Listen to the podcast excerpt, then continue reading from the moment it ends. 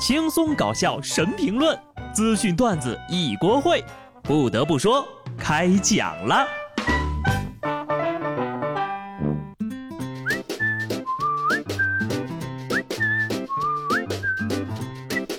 Hello，听众朋友们，大家好，这里是有趣的。不得不说，我是机智的小布。今天的开篇头条呀，高考带手机进考场的事件后续来了。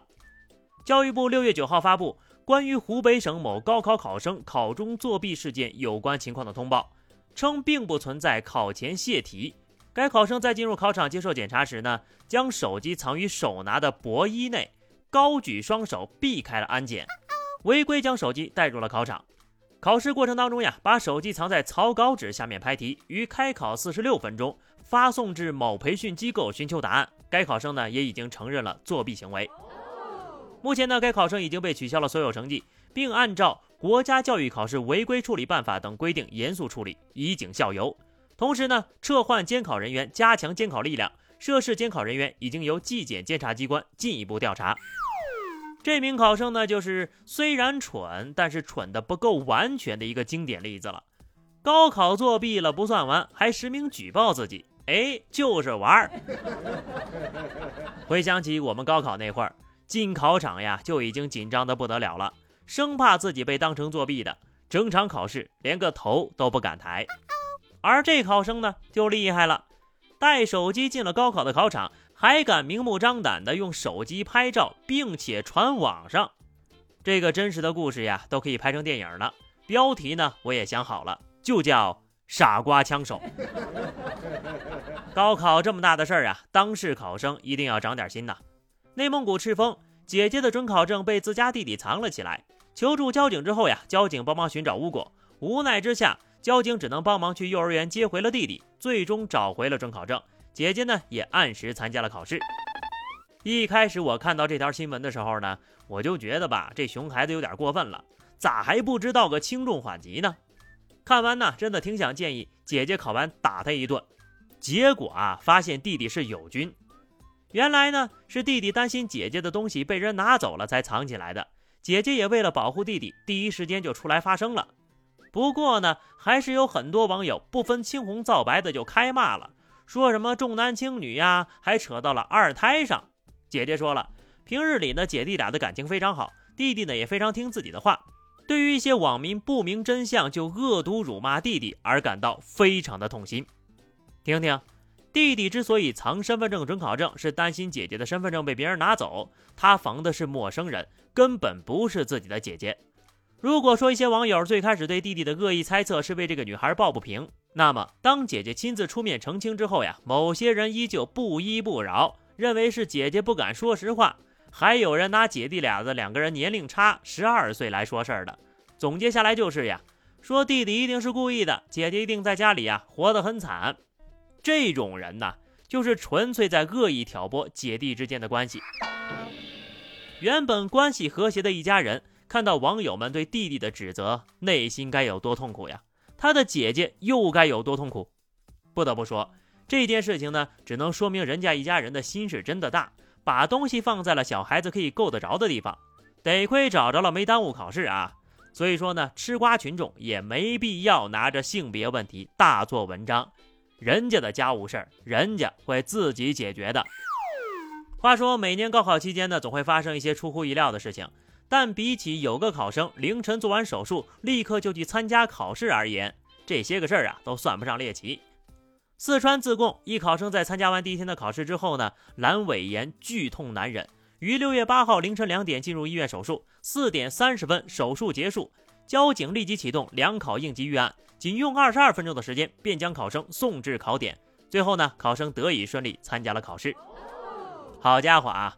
甭管今年考的怎么样，这个牛呀可以吹一辈子了。以后呢，也可以讲给你的孩子听。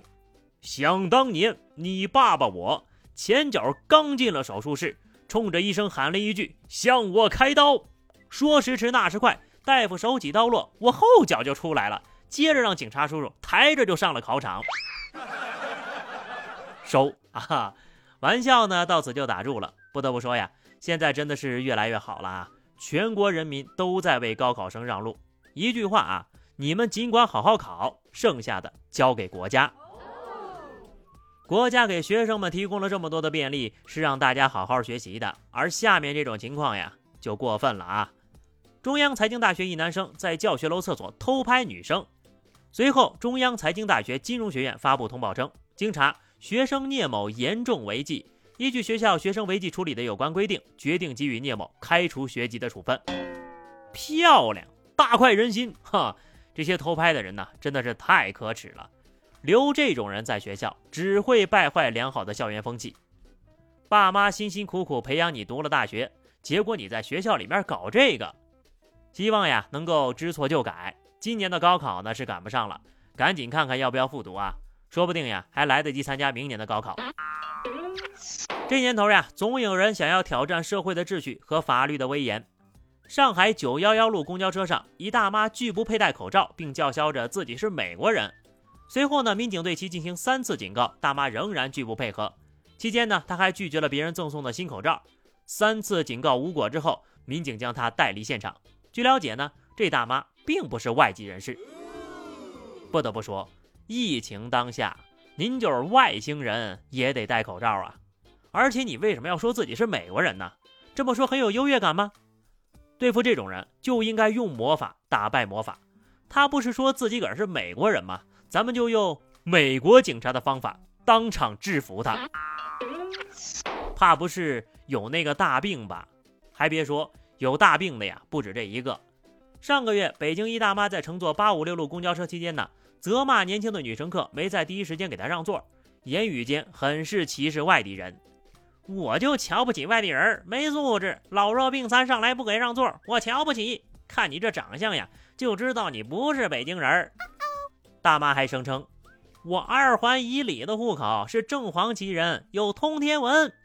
随后，该大妈被民警依法行政拘留了。